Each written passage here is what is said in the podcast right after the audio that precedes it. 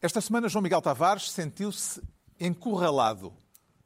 Pedro Mexia fez a ola e Ricardo Araújo Pereira declara-se um exterminador lamentável. Está reunido o programa cujo nome estamos legalmente impedidos de dizer.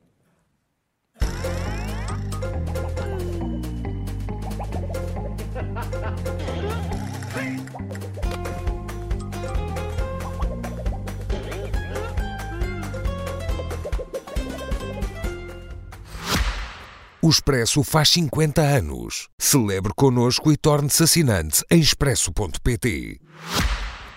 Ora viva, sejam bem-vindos. No final de uma semana em que Putin voltou a invocar a ameaça nuclear, Trump voltou a perder e o presidente do Peru tentou levar a cabo um golpe de Estado. Ou seja, o mundo anda agitado e não é só por causa de Cristiano Ronaldo. Eh, não é só por ter sido relegado para o banco dos suplentes que o mundo anda em convulsão. Embora também vamos falar disso mais daqui a pouco, como não, mas só depois do Ricardo Araújo Pereira assumir a pasta de ministro da Sarjeta. E ainda acha que vai a tempo de a limpar, Ricardo Araújo Pereira? Em princípio já não vou, Carlos. Como é costume, aliás. Eu, eu não sei se posso, mas eu antes uh, gostaria de fazer a seguinte declaração. Portugal, vou contar-te uma coisa que nunca contei a ninguém. Sabes, estou loucamente apaixonado por ti. Pergunto a mim mesmo como me pude apaixonar por um velho decrépito e idiota como tu, mas que tem o coração doce, ainda mais doce do que os pastéis de Tentugal. Jorge Sousa Braga. Ouvimos Jorge Sousa Braga. Bem, bravo. É um poema que me ocorre muitas vezes. Realmente Portugal, pelo qual também mantenho esta paixão, é um velho decrépito e idiota. E isso nota-se no facto de estarmos sempre a ter as mesmas conversas com ele. Já agora, conseguiu precaver-se da enxurrada? Consegui porque moro num sítio que fica num plano elevado e que que tem, ah, como é que se chama? Solos permeáveis. Aliás, há vários, vários ativistas que eu ah, aproveito para saudar, que sempre que na minha redondeza alguém quer ir lá fazer um pavilhão ou qualquer outra impermeabilização de solos, eles vão lá com uns cartazes e dizem não, não impermeabilizem estes solos, que são dos poucos solos de Lisboa que depois eh, contactam com aqueles, com aqueles eh, fluxos de água subterrâneos e conseguem escoar as águas. Mas é- isto, isto é sempre a mesma conversa com o velho decrépito. É sempre a mesma conversa. Vocês não têm a suspeição que já tivemos esta conversa antes, esta das cheias? Não. A seguir aos incêndios Não, e as nunca. sarjetas. Nunca foi a primeira e vez. E, a uma, e tem sempre os seus aspectos. Sarjeta, não, olha, não. é cheias, Não. limpar as sarjetas. Incêndios, limpar as matas. Cada uma tem a sua. E a demora na justiça? A demora na justiça. Há, há sempre Achas que é um problema? o regresso às aulas. Eu acho que o moderador. acho que conversa. o moderador está a ficar O moderador impaciente. quer fazer uma coisa. O moderador está a ficar Lisboa voltou a viver o sobressalto das inundações e houve mesmo uma vítima mortal. Desta vez foi uma situação especialmente grave. E já há explicações para o que aconteceu. Para perceber o que voltou a acontecer em Lisboa, é preciso não ficar à tona, mas ir ao fundo de um problema recorrente na capital. O relevo é uma das imagens de marca de Lisboa e já se sabe que o declive ajuda a encaminhar as águas das zonas de maior para as de menor altitude pelo efeito da gravidade. Mas a chamada cidade das Sete Colinas também é um território onde existiam múltiplas linhas de água. A maioria não se via à superfície, está escondida pela construção da cidade. A canalização subterrânea ou o entulhamento de antigos cursos de água são fatores agravantes sempre que chove mais, tal como a vasta impermeabilização do solo, que leva a uma infiltração extremamente reduzida. Ora, se a água não se infiltra, necessariamente começa a alagar a superfície e a subir. Até já há explicações para o que aconteceu. Disse eu ao lançar esta peça, e é verdade. eh, Como é que interpreta Ricardo Araújo Pereira o facto destas imagens terem mais de uma década? São de 2010. Exato. É, basicamente, é, é o sublinhado daquela nossa sensação, que é, tivemos já esta conversa. É uma coisa recorrente. Sempre. Temos sempre esta conversa. É, é aquela coisa da... No estrangeiro, é, as inevitabilidades são a morte e os impostos. Cá são a morte, os impostos, as cheias, os incêndios, há meia dúzia de coisas. Esta, o facto de nós... eh, alternarmos entre seca extrema e agora, e agora esta seca extrema, e passado três meses estamos a dizer, e agora esta ah, tenho água pelo joelho, e agora água pelo joelho. É assim, todas, todos, é, é cíclico, é cíclico. E, e, Eu acho que está a temos- ser injusto, porque agora há uma coisa completamente nova. Que é o quê? São as explicações. Sim, Vamos são as explicações. explicações. Isso é verdade. A isso noite é de verdade. quarta para quinta-feira foi de sobressalto, todos nos lembramos, na área da Grande Lisboa, em particular no centro da cidade, onde o Presidente da República e o Presidente da Câmara se deslocaram de imediato, moedas com uma explicação pronta para o que estava a acontecer. Infelizmente, as mudanças climáticas levam-nos a, realmente a acreditar que estas mudanças são terríveis. E, portanto, vamos viver estas situações, temos que estar preparados. Uh, temos a solidariedade do Sr. Presidente da República que está aqui connosco.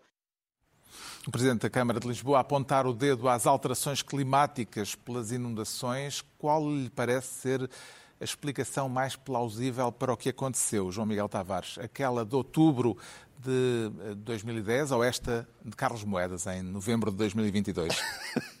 Ele depois também acrescentou a de outubro. Pois Mas- acrescentou. É que ele, ele, no dia seguinte fez um discurso em que disse, primeiro disse, pois, isto com os fenómenos extremos das alterações climáticas, e passado cinco minutos disse, isto sempre aconteceu, eu desde que me lembro, eu tenho 52 anos, isto sempre aconteceu. Exato. Mas as Exato. alterações climáticas tra- transformaram-se na desculpa para tudo. Isto é péssimo, porque eu tenho os miúdos lá em casa a verem estas imagens e eles já perceberam, não é? Eu, qualquer dia não quer comer as ervilhas no prato é por causa das alterações climáticas. Não quer sair com os pais por causa das al- das alterações climáticas. Não sei, isso a coisa, se isto não sei, se na cama também correr alguma coisa mal, a gente também pode dizer, olha, querida, lamento imenso, isso é por causa das alterações Ah, climáticas. às vezes não há ambiente. Às vezes não há ambiente, Lá de está. facto. E isto é ridículo, é ridículo. Mas não foi só Carlos Moedas, foi também o Presidente da República. Epá, porquê é que não deixam as alterações climáticas, sei lá, no sítio em que elas realmente estão a alterar muita coisa? Mas isto aqui, em Lisboa, é chuva. Qualquer pessoa que tenha uma memória daquilo que tem sido Lisboa é assim de X em X anos. Quando chove mais, Lisboa fica assim. Não tem nada a ver com as alterações climáticas, Durante a não ser que anos, chover o, seja o alteração arquiteto climática. Gonçalo Riberteles eh, andou a batalhar sobre a impermeabilização dos solos de Lisboa. Não só isso, como existe, felizmente. É que ainda por cima, as Carlos Moedas até capitalizou isto mal. Porque a Moedas, há três meses, estava a apresentar.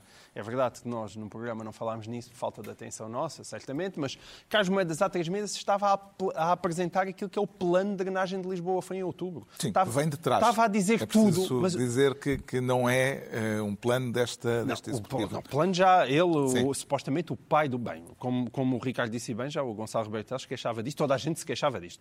E depois parece que foi o Ca- o Carmona Rodrigues que apresentou esse primeiro plano, ele depois também teve alguns desenvolvimentos durante o- os tempos de Costa Medina, mas agora foi Carlos Moedas que decidiu, não, vamos mesmo avançar com isto, 250 milhões de euros, é um investimento gigantesco e, sobretudo, porque ele implica eh, o, o túnel. Um deles é, é, é ali de Chelas até ao Beato, mas há um túnel que vem de Monsanto até- Santa Apolónia, que é um túnel de 5 km que vai esventrar metade da cidade.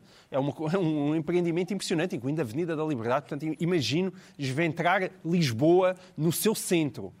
Epá, Os mas- lisboetas vão ter muito tempo a se queixar disso Vão ter quando houver tempo obras. a se queixar quando disto, mas, mas que as obras significa que isto é absolutamente necessário. Ainda por cima é aquelas, é aquelas obras que depois ficam invisíveis, que é, a partir daí, se deixarem de haver cheias, olha, porreiro, aquilo aconteceu, mas também já ninguém se lembra que é por causa de uns túneis que em tempo tiveram que desventrar a cidade.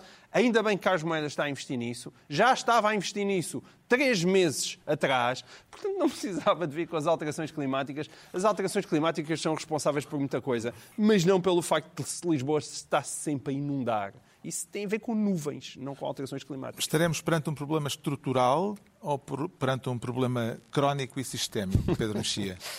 Quer dizer, é que além desse, como resposta, ou, ou porque é que isto acontece, além da, desse, da resposta moderna que as alterações climáticas, há uma resposta histórica. E nós estamos habituados a deitar as culpas ao que acontece em Portugal.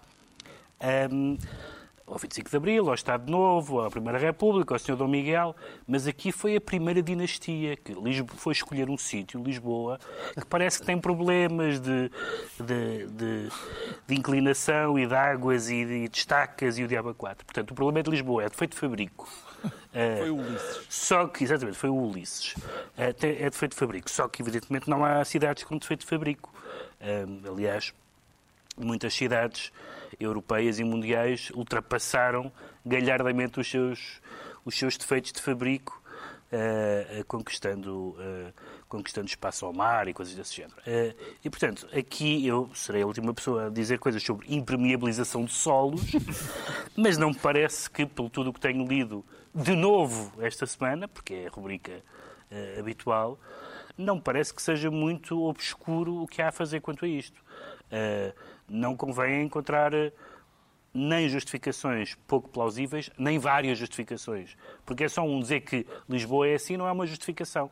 Porque é como dizer, a senhora está doente porque tem 80 anos. Isso não é uma justificação. Há uma, se há alguma coisa a fazer, faz. Portanto, não, há, não é uma inevitabilidade das coisas acontecerem. Portanto, não é uma inevitabilidade que, embora o Presidente da Câmara tenha dado duas explicações de diversa natureza, parece também que irá finalmente contribuir para uma solução. Esperemos que sim. Esperemos que isto estará pronto daqui a dois anos, não é? Acho 2025. Esperemos que os próximos dois anos sejam os últimos em que falamos disto e depois acabe. Exato. Supondo que nós duramos mais do que, os, do que as enxurradas em Lisboa. Com certeza. Entregamos ao Ricardo Araújo Pereira a pasta de Ministro da Sarjeta. Quanto ao João Miguel Tavares, quer ser desta vez Ministro das Ilações. E a quem é que compete tirar ilações, João Miguel Tavares? Segundo o PCP, é ao Ministro João Gomes Cravinho. Quer falar da Operação Tempestade Perfeita? Exato, um fez, belo nome escolhido uh, pela, fez pela, cinco pela, detenções uh, esta semana. Nas folgas trabalham para a legendagem de filmes, de filmes de Não. pancada. Mas, mas, desta vez não só o título é colorido, como habitualmente, mas o timing Tempestade Perfeita foi, foi, sim, sim, foi, foi perfeito. É, a Operação Tempestade Perfeita fez cinco detenções num processo de investigação sobre adjudicações suspeitas uhum. na área da defesa. Antes de chegar ao Ministro, uh, talvez valha a pena contar o que está em causa. Uh, a derrapagem das obras do antigo Hospital Militar de Belém. Derrapagem Quer... disses tu, o Ministro disse que foi um desvio. E são coisas diferentes. Então okay? vamos, vamos, Bom, vamos isto... Eh, pôr-nos de acordo quanto à semântica para já. Portanto, é uma derrapagem, é um desvio à, vontade Sim. do freguês, mas o que é facto é que havia um orçamento, creio que de 700 mil euros mil. e passou a 3 milhões e 100 mil. 3,2 milhões, acho ah, 3,2. Sim, 3,2 milhões foram obras que foram feitas no antigo uh, Hospital Militar de Belém, que estava desativado, mas por causa do Covid foi reativado para colocar uh, doentes durante o tempo da pandemia.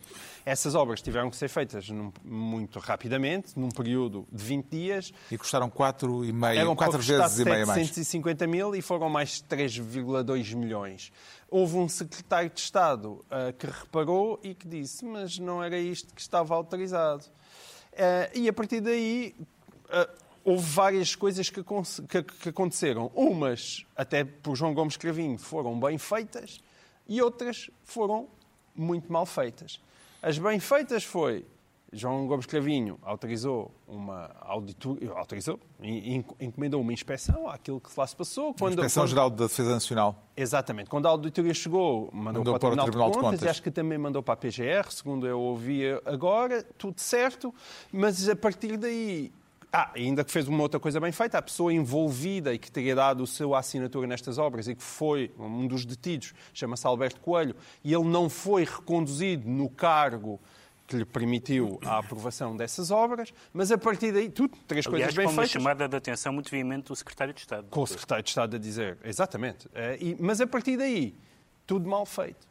Primeiro, quando chega à inspeção, a inspeção vem com aqueles carimbos de confidenciais que ninguém consegue compreender e foi difícil aos jornalistas, ao próprio Parlamento, perceber então que a auditoria era aquela, como é absolutamente inaceitável ser considerado confidencial, evidentemente aquilo que foi apenas uma obra pública. Depois, o ministro foi ao Parlamento, onde desvalorizou o caso, foi aí que andou a brincar entre as diferenças de rapagens e desvios e a dizer que realmente pagou-se mais, mas aquilo ficou uma obra supimpa. E, o pior de tudo, depois, embora não tenha reconduzido o Sr. Alberto Coelho naquele caso, foi-lhe entregar a presidência de um outro instituto relacionado com a, com, com a Defesa Nacional, premiando-o dessa maneira.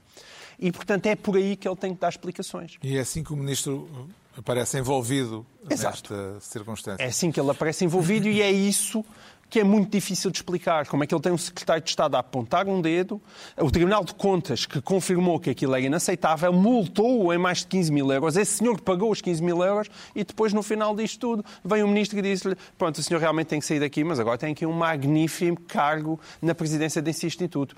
Ainda por cima, Note-se que ainda torna, eu acho que isto mais colorido, este Alberto Coelho que nós estamos a falar é do CDS-PP. Ainda há pouco tempo estava na, fazia parte da, da equipa do Francisco Rodrigues Santos no, no CDS. Portanto, nem sequer é Bloco Central. Nem, que, quer dizer, pode ser Bloco Central, incluindo o CDS, que também faz parte geralmente do Bloco Central dos interesses, como costuma dizer.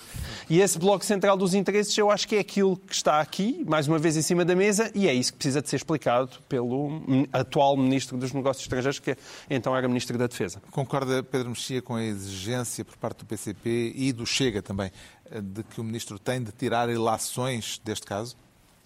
Sim, eu só sei sobre isto o que vem nos jornais, mas o que vem nos jornais permite-nos dizer duas coisas. Em primeiro lugar, que uh, o Ministro tinha informações suficientes para estar alerta.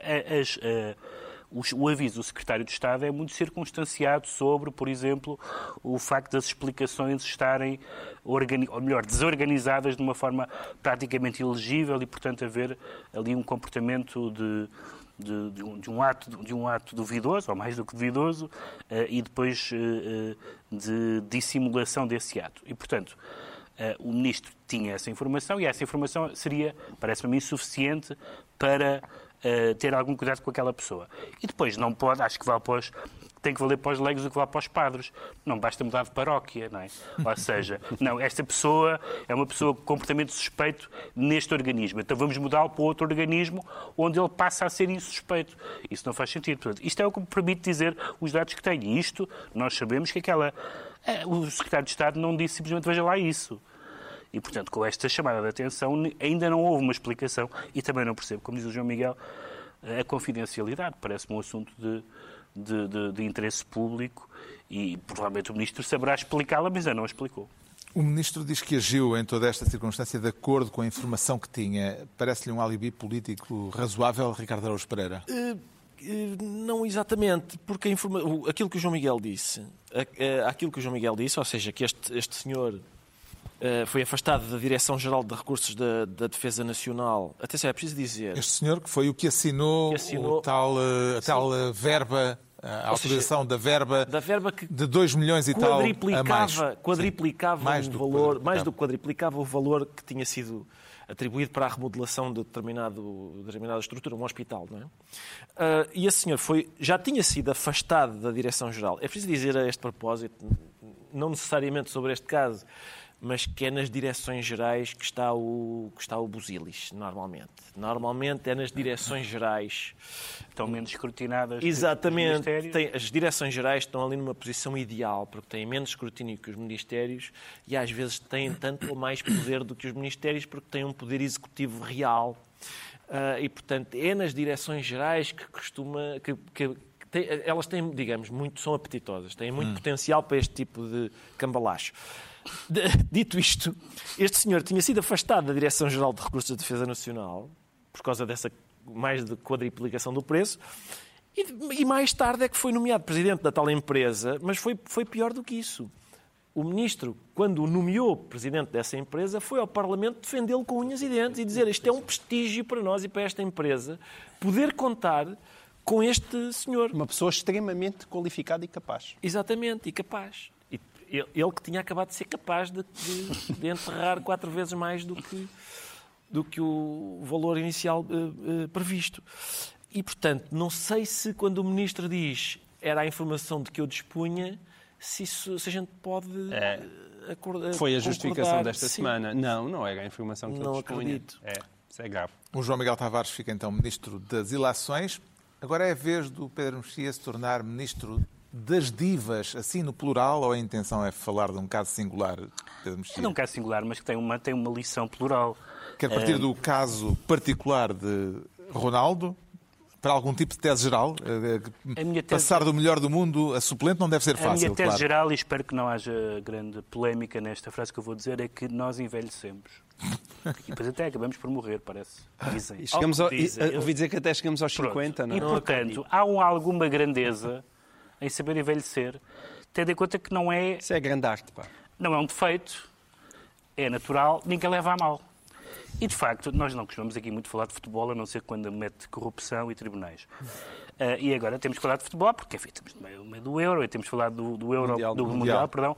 Vamos falar do, do, do Mundial, temos que falar do Mundial por causa de outros assuntos, mas o Ronaldo, de facto, não jogava, não ficava no banco desde o Euro 2000 e, Quatro. 2004. E não, não só ficou, ficou, ficou no banco depois de ter dito uma frase muito vernácula, primeiro atribuída, eh, primeiro supostamente dirigida a um, a um adversário no jogo, mas na verdade dirigida ao, ao selecionador nacional. O selecionador nacional não pôde continuar a fingir, mas isto vem uma- numa sequência de comportamentos eh, bastante bizarros do Ronaldo, desde a entrevista ao Piers Morgan, aos bocadinhos, e eh, etc., até vários comportamentos em campo, e com adeptos, e com... ahm, e ele tem 37 anos, não é? Eh, o que eh, continua a ser, evidentemente, um jogador. Não só é o que sempre foi, tem o currículo, ninguém discute o currículo do Ronaldo, francamente, e continua a ser um jogador bom, importante, etc. Mas, não, mas aos 37 anos não se é o mesmo que se é aos 27 quando se é jogador de futebol. Eh, e ele está a gerir isso muito mal e é um pouco lamentável. Eu faço parte das pessoas que, que dei sempre um desconto, pelo menos no futebol, depois a vida privada é outro assunto, ao Ronaldo, tendo em conta de, o, o, o- de onde ele veio e o que ele conseguiu. É um caso bastante notável de, de- de- de triunfo e de. ia dizer o triunfo da vontade, mas isso tem umas, umas conotações É um bocado- Mas de triunfo e de vontade, vamos Pronto, é melhor sim. para não dar uma de Riffan tal. Sim. Eh, mas agora, de repente, está a lidar mal com o facto de, de já, não ser, de já não ser o melhor do mundo, de já não, nem toda a gente o querer, nem toda a gente o pôr a jogar quando ele quer, eh, e até falhar coisas onde ele não falhava em relação às, às, digamos assim, à solidariedade do grupo, etc. E isto. Porque é que isto não é só sobre o Ronaldo? Porque também já há outros casos em que há outros casos em que nós vemos isso todos, todos, todos os dias estamos a quem lê a imprensa da, da especialidade vê por exemplo, certos atores e atrizes que envelhecem mal e que começam a disparatar, etc. E é preciso manter uma certa dignidade. Eu gostava que o Ronaldo acabasse a carreira com dignidade, não é? como a famosa história da. Eh, e, e acho que ele não, não vai manchar o que já fez.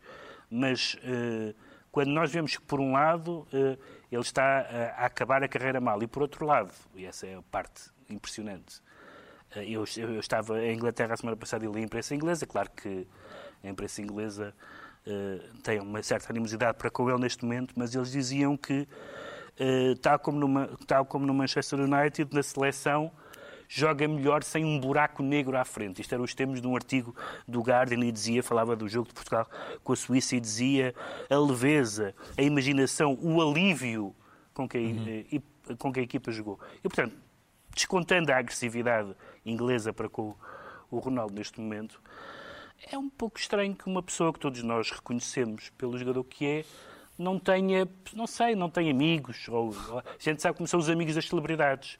Os amigos das celebridades nunca dizem nada que eles não queiram ouvir.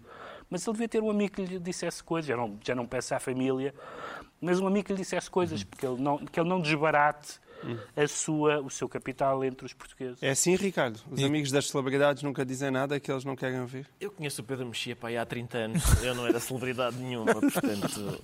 Não. Por acaso, a maior parte dos meus amigos são, são anteriores a, a celebridades. E como é que o Ricardo Araújo Pereira acompanhou o psicodrama da semana? Eu acho fascinante. Posiciona-se do lado dos críticos de Cristiano Ronaldo ou entre aqueles que até preferiam ver Portugal perder a ver Ronaldo no banco dos suplentes? Isso, francamente, Essa não foi tem- uma das eu- grandes frases Essa frase não tem justificação. Eu acho o caso fascinante. E eu, Frase, os críticos. temos que dizer, É do César Mourão, sim. César Mourão. Sim, sim. Quando se fala dos críticos de Cristiano Ronaldo, estamos a falar de quem? É que eu não conheço ninguém que diga assim: não, este Cristiano Ronaldo não é um dos melhores jogadores de sempre. Sinceramente, eu não conheço ninguém Isso que diga isso. Há uma coisa nesta, nas defesas descabeladas de Cristiano Ronaldo, há dois problemas. O primeiro é ele não precisa de defesa, é grande demais para, para precisar de defesa. Segundo, ninguém o está a atacar. Um jogador de 37 anos ir para o banco não é um ataque. É uma ocorrência normalíssima. Bem, convém O- atenção, lembrar que mais, ninguém lembrou esta semana, acho eu, mas lembro aqui eu, que o, o Eusébio acabou no Beira-Mar. Sim, e no União Tomar e não sei o quê. E no Leão de Ah, Tomar, a questão pois. é a seguinte, Antes do Beira-Mar. Não, as- depois do Beira-Mar. Eles às vezes na missa dizem assim: vamos rezar a oração que o Senhor nos ensinou. Se houvesse uma IUCRE, que era a Igreja Universal de Cristiano Ronaldo, e a gente quisesse rezar a oração que o Senhor nos ensinou, esta defesa segundo a qual o que interessa no desporto não é a vitória, é uma espécie de romantismo barato qualquer. Não. Essa não é a oração que o Senhor nos ensinou. Essa defesa do Cristiano Ronaldo é contrária ao espírito do Cristiano Ronaldo. O Cristiano Ronaldo é o Cristiano Ronaldo porque tinha uma obsessão pela vitória. Uh, que ainda tem, provavelmente. Ainda tem, não há que, dúvida. Provavelmente ainda anima também algumas das reações. Por exemplo, Mas, o facto de querer bater o recorde certo, do número de golos certo, do, na seleção mas, portuguesa mas, no Mundial. Exemplo, ah, por exemplo, quando o Cristiano Ronaldo, as pessoas que estão a defendê-lo precisam de ver as, as, redes sociais do Ronaldo, porque o Cristiano Ronaldo escreveu, a propósito do Portugal-Suíça, que dia incrível, foi um resultado histórico, força Portugal. E as irmãs, anda para casa, filha, humilharam-te, já chega deste sofrimento. Como assim? Então o homem está, o homem está a dizer que ganhámos e força Portugal e não sei o quê. Mas que a última vez que meteste com as ilhas não, não te bem. Não, a sério, não me lembro disso. Mas reparem, eu, o que é, uma das coisas, e são muitas, mas uma das coisas que é admirável no Cristiano Ronaldo é que o universo tentou tudo contra o Cristiano Ronaldo. Tentou tudo. Isso foi uma derrota humilhante. Sim, o universo. Desde o nascimento. Epá, deu uma ao este universo. miúdo vai nascer pobre, franzino, numa pequena ilha no meio do Atlântico. E o Cristiano Ronaldo disse: ah, Eu acho que não. E entretanto, depois de derrotas humilhantes para o universo, Finalmente o universo aparentemente descobriu um inimigo à altura de Cristiano Ronaldo, que é o Cristiano Exato. Ronaldo. E o, o, problema é o seguinte, acho eu. eu acho, tempo, por isso é que o caso, por isso é que o caso é me fascina. Caso. O caso fascina-me por causa disto. Eu acho que o problema é este neste momento, o Cristiano Ronaldo está convencido que é o Cristiano Ronaldo. E ele nunca esteve na vida. Nunca esteve. As pessoas, a razão do sucesso dele foi nunca ter acreditado que era o Cristiano Ronaldo. As pessoas diziam-lhe, oh, lá, tu és o Cristiano Ronaldo, pá, para que treinar tanto? E ele, não, não, eu vou estar primeiro a chegar ao treino, último a sair do treino.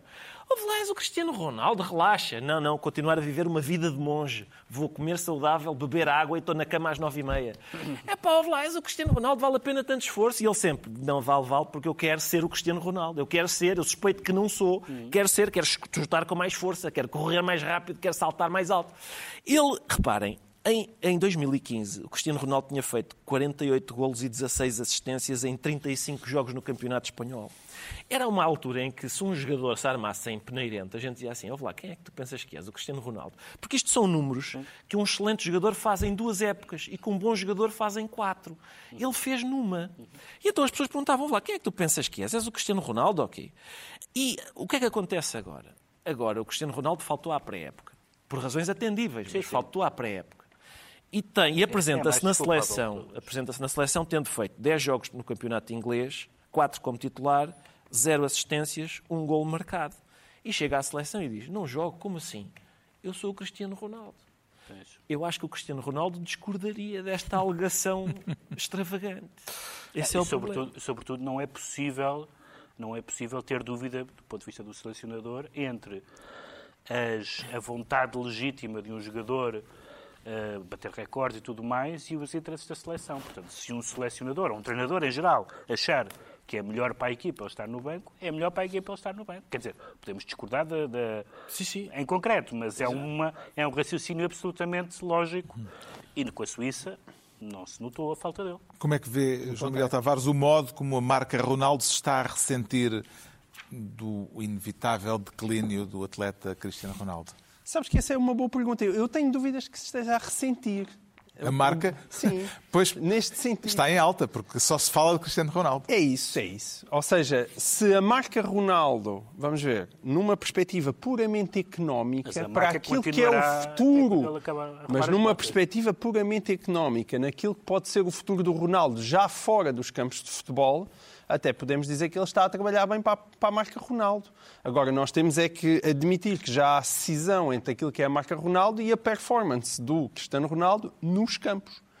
Porque a performance do Cristiano Ronaldo nos campos está realmente muito fraquinha e, portanto, toda esta sua postura é, é muito irritante. E depois há, há, coisas que foram propositadas e que me parecem inadmissíveis, como aquela entrevista ao Piers Morgan, naquele timing em que claramente Cristiano Ronaldo coloca-se à frente dos interesses da seleção. Depois há outras coisas que aconteceram, umas uh, que lhe saíram mal, uh, embora como a boca quando, quando estava a sair do jogo. Outras que são quase ridículas, que é o gol que ele disse que marcou, mas afinal não tocou, mas foi quase. E, portanto, E, e deu oportunidade para Cristiano Ronaldo, em cada jogo, ser o centro da atenção. E isso para a marca Ronaldo, no sentido Instagram do termo pode não ser necessariamente É, mau, no essa sentido do de que estás sempre a falar dele, tu estás sempre a falar dele. Portanto, Esse a marca aí. é um bom exemplo porque tivemos- vimos Bruno Fernandes a dizer ah, não interessa se fui eu. eu fui- ou seja, ele claramente aí, eh, se calhar foi aconselhado nesse sentido, ou se calhar foi espontâneo, não faço ideia. Ele disse o que é normal ouvir, que é não interessa, há, há uma disputa sobre o gol, fui eu ou não fui, não, não interessa. Ele, Mas- ele. Bruno Fernandes, e É- o Cristiano Ronaldo Mas isso, insistiu. isso é o curioso. É, pode acontecer aqui uma espécie de paradoxo, vamos ver se vai acontecer até a final, que é este comportamento de Cristiano Ronaldo, que tinha tudo para correr mal, poder estar a ser utilizado de alguma maneira de uma forma positiva dentro da Em termos- No sentido em que parece que todos os jogadores estão empenhados a que ele acabe a sua carreira com dignidade. Todos, menos o próprio, menos, o, menos Cristiano Ronaldo. E Fernando Santos teve, claramente, para mim, Fernando Santos teve o seu maior momento da sua carreira acima de quando foi campeão europeu. O momento do jogo para a Suíça é um momento extraordinário. Justamente, de um momento para o outro, Fernando Santos, que o Guardian descreveu esta semana como um homem que parece amarrotado por ter dormido eh, durante a noite no carro. Sim. Eh, Fernando Santos ganhou a aposta de deixar Ronaldo como suplente. eh, Desde logo porque o, o substituto marcou três golos e foi o primeiro hat-trick deste Mundial. Parece-lhe que a partir deste episódio o selecionador nacional vai passar a ser olhado de outra maneira, como um homem menos amarrotado. Não, eu acho que sim. Foi a, a, a finest hour de, de Fernando Santos até o momento, porque mesmo quando ele foi campeão no Euro, a gente dizia, pá, empatar aqueles jogos todos, a jogar um bocado de forma meio manhosa, mas como é que ele acabou aquilo com o pontapé do Éder? Quer dizer, aquilo, para, to- para qualquer português, para aquele, qualquer português, aquilo é o campeonato do Éder, não é do Fernando Santos. Mas se de repente a vida correr bem, não é? Se a vida correr bem a Fernando Santos, e Portugal tem de facto uma seleção extraordinária, quer dizer, nós estamos a falar nisso e de repente pode perder o próximo jogo, mas, mas Portugal não deixa de ter uma, uma das melhores seleções do mundo. Pode ser realmente a finest hour de Fernando Santos, o momento em que meteu Cristiano Ronaldo num sítio em que ele devia estar, que era o banco, deu oportunidade a outros, mas sobretudo se afirmou. E afirmou-se ainda antes do jogo, ao não perpetuar aquilo que era evidente para todas Mas- as pessoas, que era se que afirmou- Cristiano Ronaldo tinha dito aquilo para ele Exato. e não para um jogador, Afirmou-se perante prova documental, não é? Não, está bem, mas podia ter continuado a inventar, não é? Podia ter Epá, continuado não. a desconfessar. Não, era o normal, coisa- Pedro, era o normal. Mas porque, a normal. mas porque a conversa que era para um adversário em campo não batia certo com a cronologia do jogo. Não, com certeza, mas ele podia ter continuado a desconversar, porque aquilo Podia, foi a resposta que ele próprio já tinha dado, foi a resposta que Cristiano inventou a história do coreano, todos disseram que, Que lhe tinha sido disseram o para coreano. dizer, não é? O- Exato, e portanto, mas ele a partir daí afirmou-se, olha, uma tiro o relação, meu chapéu a, vê uma a relação Fernando causa e efeito, Pedro Mexia, entre o resultado de Portugal frente à Suíça e o facto de Ronaldo não ter entrado de início? Não sei, quer dizer, essas coisas, essas coisas são, muito, são muito aleatórias. É até possível que o Ronaldo ainda venha a jogar, se nós passarmos, e venha a fazer um grande jogo. Portanto, isto é, é, é muito Sim, aleatório. sim. Nós tiramos conclusões definitivas com os resultados Pois. que aconteceram, e portanto isso também não é, não, é particularmente, não é particularmente aconselhável. Eu imagino que para os jogadores estarem em concentração no Mundial e só se falar do Ronaldo não seja, não seja bom para, para, para... E acho que o Ronaldo devia ter isso em consideração. Fernando Santos tem um problema para resolver este sábado no jogo dos quartos de final eh, frente a Marrocos. Ricardo Araújo Pereira tenta rentabilizar Ronaldo pondo-o a jogar de início ou deixa-o uma vez mais no banco de suplentes? Não sei se. Lá está. Nós continuamos a olhar para o facto de um jogador, ainda por cima de 37 anos, estar no banco de suplentes como se isso fosse uma humilhação. Não é. São 15, só 18, ou lá o que é, e 11 estão no campo e os outros estão. Aqui. Estar no banco não é uma humilhação, é uma, uma- uma ocorrência normal do jogo. Eu, por exemplo, vocês ponham-se na pele dos desgraçados dos suíços que já estavam a perder 5 a 1 e de repente Portugal faz três substituições e eles dizem: epá, deixa lá ver quem é que vai entrar, ver se isto a- acalma um bocadinho. Ah, pera, é o jogador que foi considerado o melhor do ano em, em Itália, é um miúdo que foi do Porto para o Paris Saint-Germain e manda no meio campo do Paris Saint-Germain e é o Cristiano Ronaldo. Portanto, é, é uma, é uma espécie de pesadelo, não é? Eu também, eu também estava em Inglaterra com, com o Pedro, aliás, nós viajamos sempre juntos, ah, e estava lá e vi o jogo na televisão inglesa. E foi, foi divertido ver o jogo da Suíça na televisão inglesa, contra a Suíça na televisão inglesa, porque os ingleses diziam assim: Ei, pá, E o primeiro gol é marcado por um miúdo, sim senhor, este rapaz, 21 anos. Olha, o segundo gol é marcado por um senhor que tem idade para ser pai do que marcou o primeiro gol, excelente. Olha a dinâmica deles no meio campo. Atenção, aquele, o nosso meio campo são demónios à solta. William Carvalho, Otávio, uh, João Félix, parece o Kaká agora, mas o, eles estavam a dizer isso, aliás, mas o Bernardo, o, Bernardo, o Bruno, o Bruno Fernandes, aquilo. E depois ainda há outra coisa que é. Uh, por exemplo, o momento do primeiro gol, não é? O momento do primeiro gol está lá Gonçalo Ramos com aquela desfaçatez parva da juventude, uma coisa admirável, que é o Gonçalo Ramos teve, teve um centésimo de segundo para pensar no seguinte: ora bem, eu não tenho ângulo para rematar a baliza, tenho um defesa em cima de mim e não sou canhoto. Ah, vai assim mesmo. Pum, lá para dentro. Eu acho que os jogadores da Suíça ficaram a pensar: então, mas isto faz-se. Isto é uma desfeita muito grande. Ninguém, no seu juízo perfeito, faria isto. E pronto, estamos com essa, com essa hum. desfaçatez. Palpites para o jogo de, com Marrocos? Eu acho que a gente, quer dizer, parece-me difícil contestar a ideia de de que nós somos Portugal. melhores do que, do que Marrocos. Não é? Haverá outras seleções nas quais podemos discutir será que nós somos melhores do que o Brasil? É discutível. Nesta não é assim tão discutível e se a gente entrar com esta mesma desfaçatez parva, é possível que a gente faça um bom resultado. Bom, o Pedro Mexia fica assim ministro das divas, foi daí que, que isto veio, estão entregues as pastas ministeriais por esta semana. Agora, temos muito pouco tempo, para saber porque é que o João Miguel Tavares diz sentir-se encurralado. E é verdade que encurralar um animal pode torná-lo mais perigoso. É pá, sim, isso, isso, é a velha história do Putin que eu ouvi tantas vezes já não consegui ouvir mais. A história da ratazana que ele aprendeu quando era jovem, ainda andava em São Petersburgo, estava encurralado a um canto e depois atacou e a partir daí ele percebeu quão perigoso era. Estamos a falar da nova fase da guerra na Ucrânia, da atitude afoita dos ucranianos com ataques de drones, embora ataques não reivindicados, sim. a bases militares em território russo, já bem no interior da Rússia, ao mesmo tempo que Putin veio dizer esta semana que o risco de uma guerra nuclear está a aumentar. Serão ameaças já em desespero de causa? Sim, ouçam. É verdade que estão coisas importantes a acontecer no mundo, como o Campeonato do Mundo no Qatar, mas de vez em quando convém nós lembrarmos que ainda há ali uma guerra. E a guerra, de facto, está a evoluir, não é? Aquela que não congelou agora porque está frio e vem o inverno. E várias coisas importantes têm continuado a acontecer. Essas declarações de Putin, mas também, ao mesmo tempo, a economia russa não vai aguentar eternamente e, portanto, já há números eh, pesados e graves de como as sanções estão a afetar Embora a Putin russa. continue a dizer que a guerra vai ser longa e que está para durar. Com certeza. Isso não, e, e isso é mais, é mais um aspecto a ter em conta, porque já todos percebemos que sim, que a guerra vai ser longa. E depois há, existe aquilo, como tu disseste, que foi o ataque de drones, mas não é apenas um, os ucranianos a mandarem só uns drones, é atacarem já a centenas e centenas de quilómetros da França, da, da frente, no interior, e da França também é verdade, e já no interior, uh, bem do território russo. E isso pode ser mais uma alteração significativa da própria guerra. E, portanto, convém eh, estarmos atentos a isso, porque as notícias nesse campo não são boas. Bom, Uh, havemos de voltar a este assunto, infelizmente, porque o assunto não está para desaparecer. Fica esclarecido para já porque é que o João Miguel Tavares se declara encurralado. O Ricardo Araújo Pereira diz sentir-se o exterminador lamentável e parece-lhe que ainda há lugar de protagonista para uma figura dessas, eh, Ricardo? Sim, Ou ela já começa a passar à categoria de has been? Bom, em português, já foste. Já foste. Pois, ah, quer dizer, é possível eh, analisar das duas maneiras. Eu estava em casa, vi quando, quando Donald Trump disse que era preciso exterminar a Constituição, a lei fundamental do país, e ocorreu-me então este trocadilho exterminador lamentável. Com... És muito criativo. Que sim, pois sou.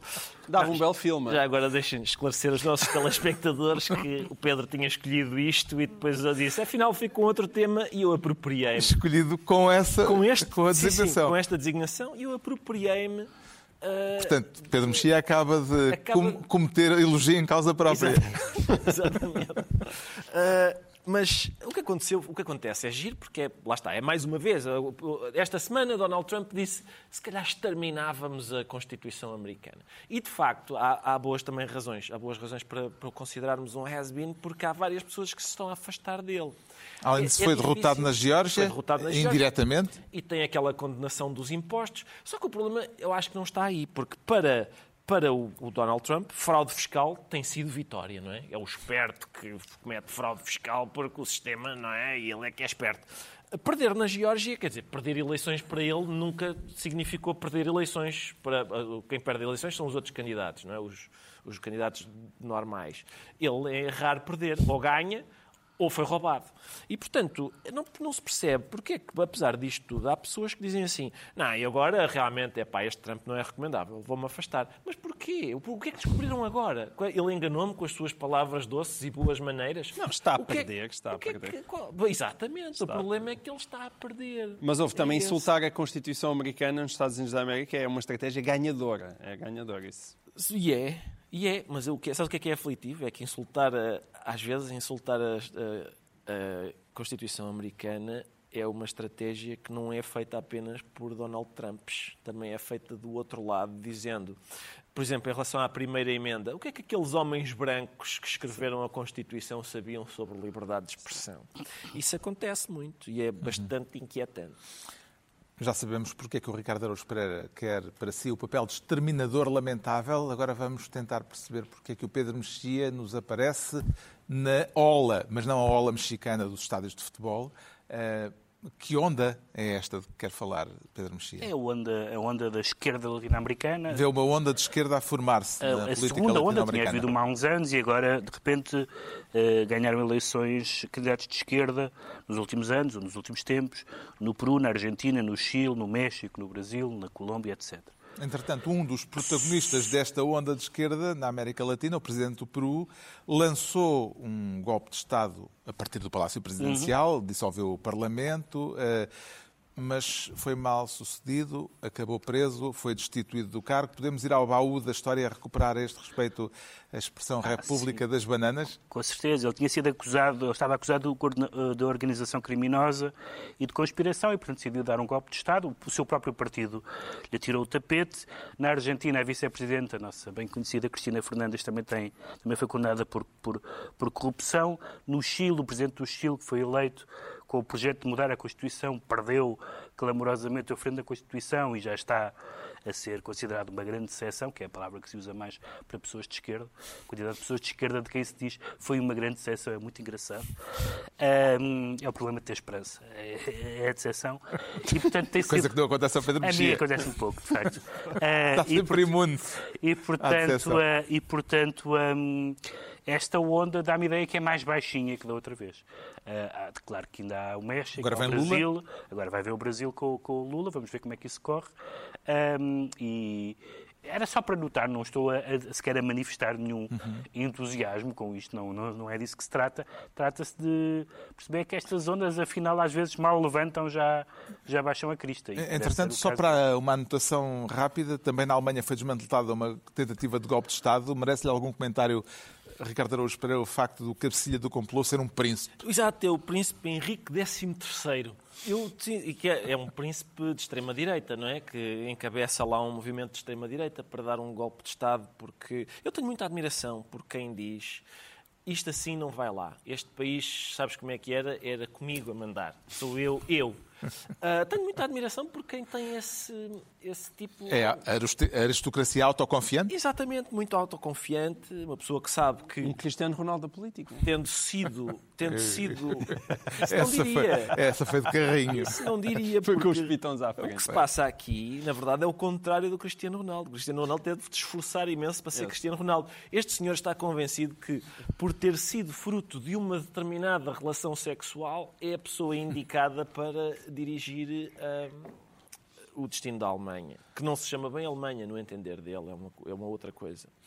Bom, está então na altura dos livros e eu trago esta semana um ensaio, aliás, vem bem a propósito, com um título que define de um modo lapidar este início do século XXI na política internacional. Chama-se A Era do Homem Forte.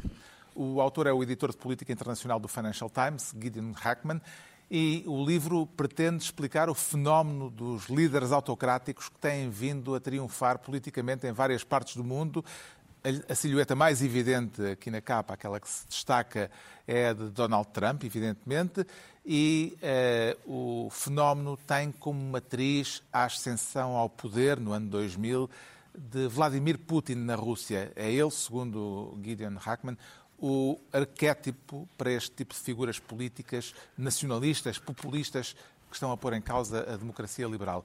O livro está organizado por ordem cronológica de ascensão ao poder destes sucessivos homens fortes, desde Putin no ano 2000, em 2013 Erdogan na Turquia, em 2012 Xi Jinping na China, em 2014 Narendra Modi na Índia e por aí adiante, num desfile de personagens que juntam um enorme desprezo pelas instituições a uma tendência evidente para o culto da personalidade.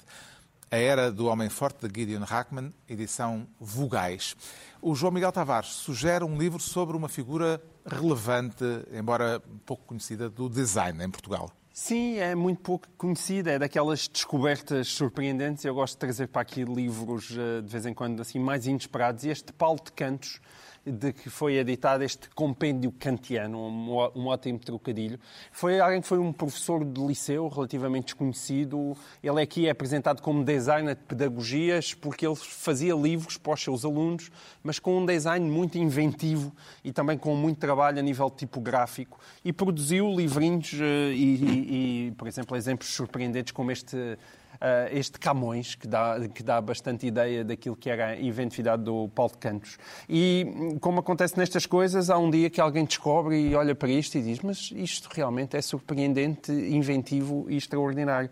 E, e entretém-se uh, a reunir a obra dele. E, e, este livro também já em tempos já se fez um, uma coleção dele. Existe também um site, eh, quando eu digo uma coleção, uma exposição sobre a obra dele. Existe também um site dedicado a Paulo de Cantos que vale muito a pena uh, procurarem, chamado cantosverso.org. E este livrinho é esse compêndio kantiano de uma obra que merece a pena conhecer.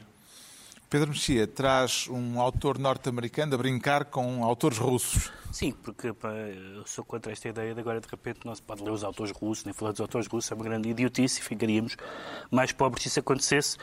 O George Sanders, eh, que é bastante conhecido como ficcionista, é um livro que se chama Nadar num Lago à Chuva e são as aulas eh, que ele deu na Universidade de Syracuse, aulas sobre conto, onde aliás o Raymond Carver também deu aulas, e sobre quatro uh, ficcionistas russos, o Chekhov, o Turgenev, o Tolstói e o Gogol, uh, e são, são aulas que mantêm, são textos que mantêm o estilo coloquial das aulas, ao mesmo tempo analíticos e, e, e coloquiais, conversados, e é muito engraçado uma frase que ele diz logo no prefácio, que é a gente pega nas histórias de alguns escritores russos e parecem-nos histórias, ele chama-lhes sossegadas, domésticas e apolíticas, e depois vamos a analisar bem, e são histórias de resistência, radicalismo e de risco. E ele é muito convincente a analisar uh, em cada um deles como é que isso acontece. O Ricardo Araújo Pereira traz uh, José Afonso obra poética. Exato, também na Relógio d'Água. A Relógio d'Água hoje muito forte no, no Governo Sombra. Combinámos em Londres. Combinámos. 50%. 50% dos livros hoje são da Relógio d'Água. Muito forte, muito forte onde? No, neste programa, cujo nome não... É, sim, sim, esqueci-me. Esqueci-me, estou, estou, sempre, estou sempre fora da lei. É impressionante. Qualquer, Pode ser que qualquer, faz, falta, faz falta que a ERC... Qualquer coima que seja dirigida sim, para este senhor. Acho que a ERC tem que prestar mais atenção ao teu trabalho. Vai-me disciplinar, sem dúvida nenhuma. A ERC vai, vai obrigá-lo a compensar isso noutro programa. Sem dúvida. Eu acho que o facto de, da obra de José Afonso ser publicada na Relógio d'Água é em si mesmo significativo. E são, são basicamente são os poemas, é a obra poética do Zeca Afonso, é o que está aqui escrito. A maior parte dos poemas nós conhecemos, ou boa parte dos poemas nós conhecemos, porque são dos, dos poemas mais cantados. Uh, o Zeca Afonso é um herói da música popular e é importante dizer que é da música popular. Isto é que é música popular. Às vezes hoje chama-se música popular a coisas que não são música popular. Um, e, e, é, e, é, giro uh, vê-los uh, assim uh, escritos aqui.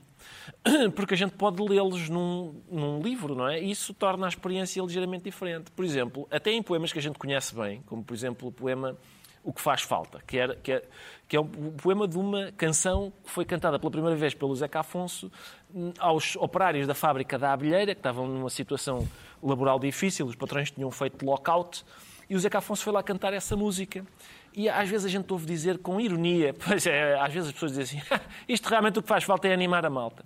Ora, o que faz falta é animar a malta é um verso dessa música e não há nada de irónico ali. Aliás, junta-se a outros versos tais como o que faz falta é acordar a malta, é agitar a malta, é libertar a malta, é dar poder à malta. Animar a malta está no mesmo plano de todas estas outras uh, todas estes, todos estes outros, estas outras uh, atividades.